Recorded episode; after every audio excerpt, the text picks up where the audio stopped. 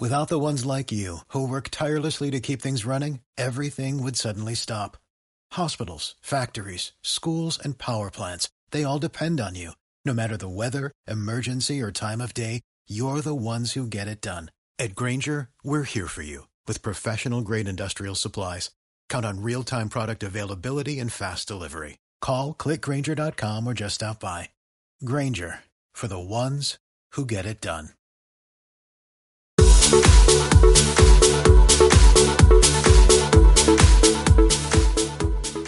De acuerdo con el reporte más reciente de la Secretaría de Economía, el Tratado de Libre Comercio con América del Norte sigue vigente y con resultados favorables a México. Al séptimo mes de 2013, el valor del comercio total de la región Telecán fue de 623.355 millones de dólares estadounidenses, lo que representa un incremento de 1.2%. Las exportaciones de productos mexicanos a Canadá en julio sumaron 14.960 millones de dólares, monto equivalente a casi 10 veces el valor. Respecto a julio de 1993, la tasa de crecimiento anual promedio de las exportaciones mexicanas en la época del Telecán se ubicó en 12%. Los bienes de exportación de México con mayor crecimiento durante julio 2013 fueron petróleo, teléfonos celulares, vehículos automóviles, aceites ligeros de petróleo y aparatos de transmisión o recepción de voz, imagen o datos. La Secretaría de Economía destaca que durante los últimos 12 años, la inversión extranjera directa de Canadá